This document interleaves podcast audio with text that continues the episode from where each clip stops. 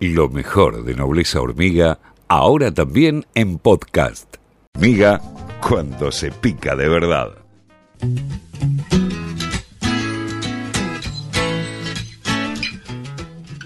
9.21 de la mañana, vamos a ponernos serios porque este tema lo amerita, sinceramente. Estamos conectados con el vicetitular del ENACOM, Gustavo López. Eh, lo comentaba el autor recién, eh, ayer hubo una conferencia de prensa por el tema Telecom, por el tema de las tarifas y, por el tema también de las este, el acceso a Internet ¿no? por parte de la población. Gustavo Ezequiel Orlando y todo el equipo de Nobleza Hormiga, te saludamos. ¿Cómo te va? ¿Qué tal, Ezequiel? ¿Cómo estás? A vos y a todo tu equipo. ¿Cómo andas? Bien, gracias por atendernos. Eh, ¿cómo, cómo, ¿Cómo es el tema? ¿Se, se presentó ya el ENACOM eh, ante la Corte?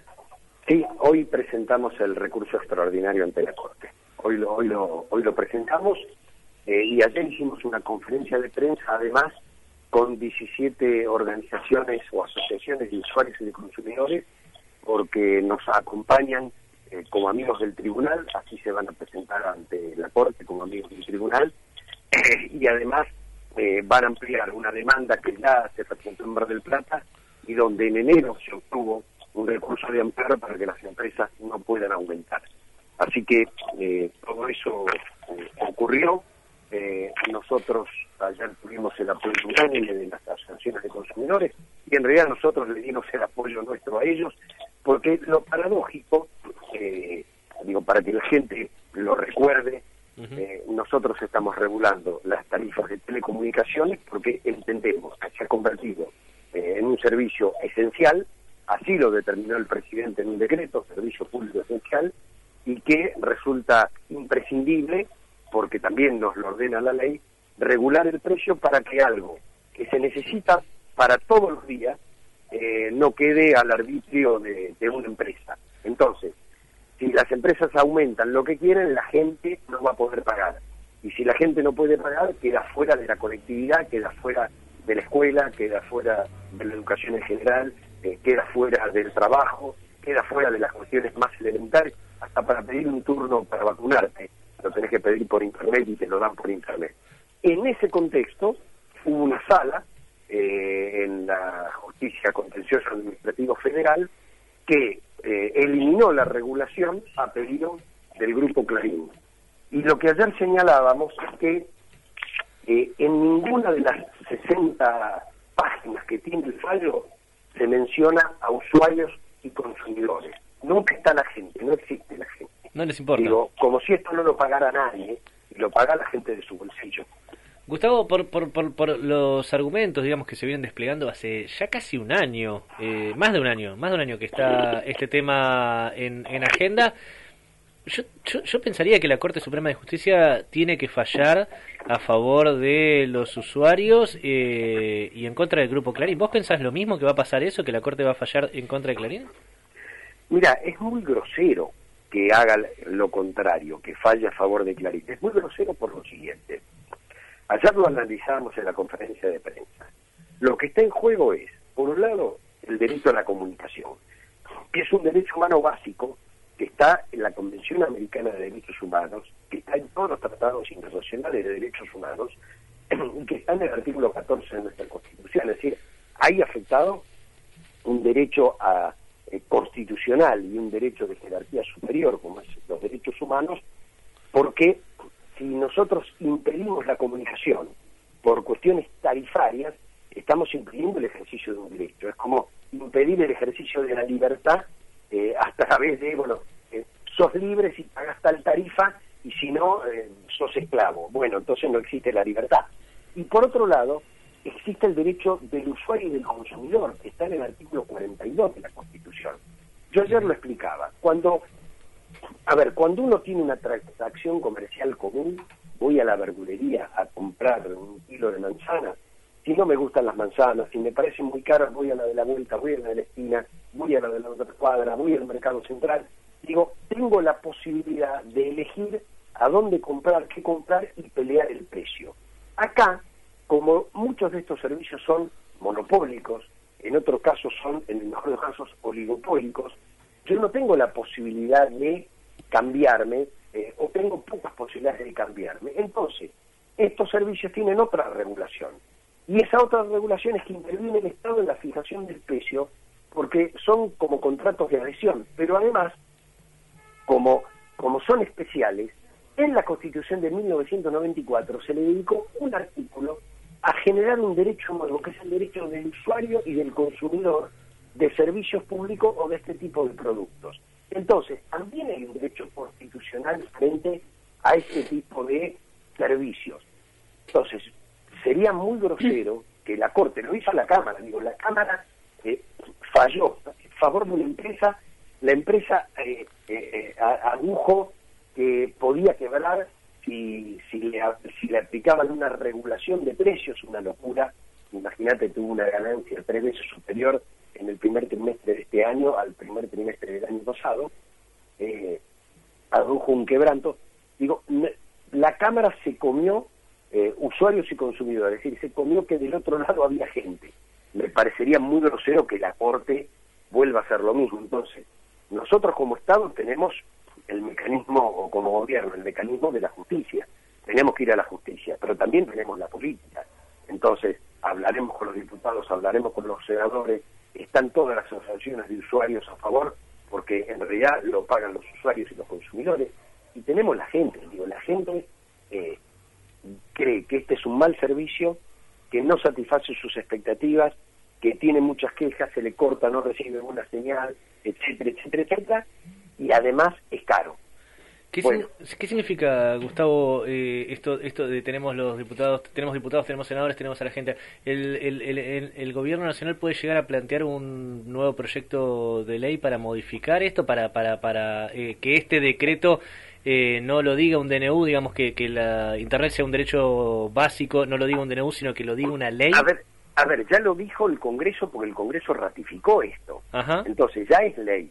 Ahora, podemos sancionar otras para ampliar estos derechos. Digo, eh, acá eh, la, pelea hay que darla hasta las últimas consecuencias. ¿Por qué? Porque si nosotros dejamos que estos servicios, vuelvo a repetirte, que son tan esenciales como la luz o como el agua, queden en manos exclusivas de las empresas. No es que no intervienen las empresas, no es que no los escuchamos. Ahora yo pongo un ejemplo concreto. Clarín aumentó el 20% por fuera de la ley en enero. Y en junio ya avisó que va a aumentar un 15%. Eso acumulado te da un 37,5%, por lo menos 38%. Si lo anualizás, te da cerca del 80% de aumento. ¿A alguien te le puede ocurrir que estos servicios pueden aumentar un 80% en el año sin que afecten la economía cotidiana de la gente, sin que millones queden afuera? Digo, a nadie se le puede pasar por la cabeza, salvo a dos jueces y a las empresas. Entonces, si nosotros no llegamos hasta las últimas consecuencias, muchos argentinos se van a quedar sin este servicio. Y este servicio, vuelvo a repetirte, es básico para cualquier tema. El chico que no tiene conectividad no estudia directamente. Digo, porque mm, todo el año pasado eh, la educación fue virtual y este año una buena parte de la educación va a ser virtual. Entonces no estudia. Eh, y el que no tiene conectividad o no consigue trabajo o no tiene changas o no puede trabajar en su casa, ¿qué hacemos con los más de dos millones de argentinos que por la ley de teletrabajo hoy están trabajando en sus casas? ¿Qué hacemos? Le decimos, mira, tenés que trabajar en tu casa. Vos te vas a pagar internet y no sabemos cuánto te van a cobrar porque la empresa te puede cobrar lo que quiera. El tipo dice, pero ¿cómo?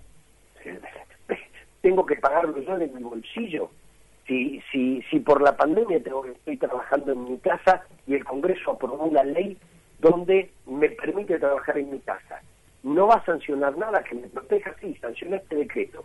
Hay dos jueces que decidieron que se cobre lo que se, lo, que se quiere cobrar. Bueno, eh, si la Corte falla a favor del grupo, será una mancha más, pero me parece que se va a poner a la población en contra, porque si hay algo eh, que ha apoyado la gente es la regulación de este precio. Y tuvimos una inflación altísima el mes pasado del 4,1%, y lo que menos aumentó fueron las telecomunicaciones porque están reguladas.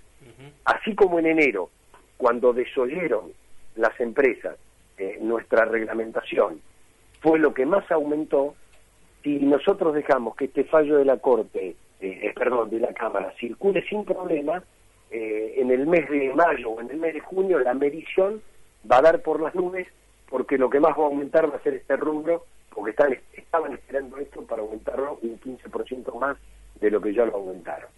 ¿Qué tal? Buenos días, Gustavo Lucía Lloriot le saluda. ¿Qué tal? Buenos días, ¿cómo estás? Buenos días. Eh, aquí en el eh, hace un rato tratando bueno este tema y lo que fue la conferencia de ayer, un, un oyente de San Luis nos mandó un mensaje diciendo que justamente hace casi 10 años que la conectividad es un derecho humano allí con Wi-Fi en toda la provincia. Esto en este contexto que usted mencionaba recién, ¿no? Y sobre todo eh, con la educación a distancia, con la necesidad de Internet para recibir incluso el turno de la vacunación. ¿Es posible esto en otras provincias? Que esté el Wi-Fi disponible? Nosotros sí es posible. Nosotros estamos trabajando mucho con todas las provincias, eh, otorgándoles subsidios para armar las redes de conectividad. Lo hemos hecho con Chaco, digo hasta el día de hoy, ¿no? Lo hemos hecho con Misiones, lo hemos hecho con Chaco, lo hemos hecho con La Pampa, eh, lo hemos hecho con Neuquén, lo hemos hecho con Tierra del Fuego, eh, algunas obras ya se están ejecutando, otras se están empezando a ejecutar. Lo estamos haciendo indirectamente con el gobierno de Formosa a través de las empresas eh, provinciales que tiene Formosa. Esto es, damos subsidios, se llaman adelantos no reembolsables, lo piden para tres cosas, o para localidades de menos de 30.000 habitantes, o para barrios populares, o para instituciones públicas, salud, seguridad y educación. Entonces, nosotros le damos el dinero, hacen la obra, y dentro de la obra tienen la obligación en barrios populares de dar wifi gratis en determinados lugares. ¿sí? Hmm. Tienen que poner determinados lugares de wifi gratis, eh, porque la obra la paga el Estado Nacional. Bueno, la provincia puede ir más allá. Nosotros le exigimos en los barrios populares. Ahora, si además la provincia o el municipio con esa obra lo quiere dar en una plaza o en las plazas, es una decisión ya de la provincia o el municipio donde no nos podemos meter, pero técnicamente lo, lo podría hacer. Entonces, yo creo que, bueno, que hay que avanzar eh, en ese sentido. Digo, primero, eh, llegar a donde no se llega, abaratar costos, la intervención de ARSAT es fundamental, porque es el, proveedor que, que, lo hace eh, en pesos y no en dólares, y además tiene los precios congelados desde el año pasado, eh, así que es fundamental ese trabajo desde el Estado, primero para llegar, porque si no le pones la red de fibra óptica no puede llegar el Wi-Fi, digo, nosotros eh, eh, bancamos la construcción de la red para que se pueda llegar y después en barrios populares exigimos que en cada, cada tantos habitantes tiene que haber un, un centro de Wi-Fi gratis para que la gente lo pueda utilizar. López, ¿qué tal? Autor Fernández y Mayán lo saluda. Con respecto a, la prestación básica universal, eh, sé que hubo muy escasa oferta o, que se ofreció muy escasa de las empresas a los usuarios eh, la prestación básica universal. Quería saber si, si hay números de eso. Por ejemplo, ¿a cuántos había antes de la cautelar había, había incorporado Telecom o Clarín eh, a esta prestación? Mil personas. Mil personas. Mil personas, nada. ¿Cómo, cómo mil personas? mil personas, mil personas. Mil es mil, una burla. Eh, nosotros los hemos intimado. Primero, lo estamos aplicando sanciones diarias por el incumplimiento. Segundo, nos hemos reunido con las tres empresas para dar la prestación básica universal. Hemos avanzado bastante con Movistar en el cruzamiento de datos, eh, así que yo creo que la semana que viene, o a lo mejor hoy mismo, sale un mensaje para los usuarios que están en condiciones de recibirla, anunciándole que la tienen y que simplemente cliqueando eh, se les adjudica, digo, porque es un derecho, no, no se lo podemos imponer, es un derecho que tiene, pero nosotros le hemos planteado a las empresas que en los próximos 30 días queremos que otorguen 3 millones de prestaciones básicas universales y no mil como dio una empresa. La que más dio eh, fue Movistar, que dio alrededor de 81 mil al día de hoy, que está muy lejos, muy lejos de la pretensión del gobierno y de la necesidad de la gente. La prestación básica universal en el celular, que es lo primero que estamos exigiendo, eh, implica un costo total de 350 pesos, 150 la línea y 200 pesos eh, un giga de, de, carga de datos. Digo, se puede tener solo por 150, pero con datos para internet por fuera de lo que es gratuito, que es el, el lugar y los GOBAR, son 200 pesos más. En lugar de gastar 500, 600 o 1000, como gastan, gastarían 350. Esto permitiría acomodar a la gente de menores recursos una previsión de gastos para este servicio. Entonces, no lo va a poder usar para ver una película, pero lo va a poder usar para que los chicos estudien, eh, para que la gente trabaje, digo, con, con, con el servicio que nosotros le estamos ofreciendo, por 350 pesos puede tener todo eso, puede hacer todo eso, eh, que es el objetivo que estamos buscando. Después, si tiene más, puede pagar más. Pero si no tiene para pagar, eh, por 350 pesos finales, eh, lo, lo, lo, lo, debe tener. Bueno, esto es lo que estamos peleando. Hasta ahora fue eh, absolutamente insatisfactorio, por eso eh, es, es inconcebible lo que han hecho los jueces de la, de la Cámara Contencioso, de la Sala, dos de Contencioso Administrativo Federal, viven en otro planeta. Gustavo. Digo, hoy tribunales se maneja por Internet. No hay otra manera de manejarse en tribunales. Las audiencias se toman por Internet. Eh, los empleados, los pocos que van al juzgado, el resto se queda en la casa trabajando por Internet. Ellos les están diciendo a sus propios empleados que si son de esta compañía van a pagar lo que la compañía quiera y que no van a tener nadie que los ampare porque hay dos jueces que han decidido semejante locura. Bueno, esto es lo que estamos hoy eh, reclamando ante la propia justicia, pero también lo hacemos con las asociaciones de usuarios de consumidores y también lo queremos hacer con movidas políticas porque es imprescindible, digo, es imprescindible. Hoy te están pidiendo la bolsa de comida y la conectividad. Sí, sí, sí, sí. Me, eh, an- antes de cerrar la nota, ¿podrías repetir los números? ¿Tres millones es, es, es el universo objetivo eh, que se tiene para, para que reciba la prestación básica universal. Hasta el momento las telefónicas... No, vu- vuelvo a repetir, Sí. el universo objetivo es aún mayor. Lo que les estamos diciendo es que arranquemos por los 3 millones de argentinos que están debajo de la línea de indigencia. Bueno, por eso- de pobreza. Peor todavía, peor todavía. La- Las telefónicas tienen el primer objetivo de incluir a 3 millones de personas en la prestación básica universal, que es esto de 350 pesos por, por, por, por internet, eh, digamos, por, por, por todos los servicios este, elementales. ¿A cuántas personas incluyeron las telefónicas? Es el número con el que quiero cerrar la, la, la, la- la nota. Entre las tres empresas, 82.500. En vez de las 3 cuales- millones. En, en lugar de 3 millones, de las cuales una incorporó a 81.000. Los, las otras a 1.500. Impresionante, impresionante. Eh, ¿1.500 cada una o 1.500 en total? No, en total, en total. Gustavo, este, te agradecemos mucho por esta nota, ¿eh? No, gracias a ustedes. Un abrazo. Muchísimas gracias. Eh, Gustavo López, vicepresidente del ENACOM, impresionante, impresionante, impresionante. Entre- Mil personas nada más. Nobleza Hormiga Podcast. Lunes a viernes de 8 a 10 horas por FM La Patriada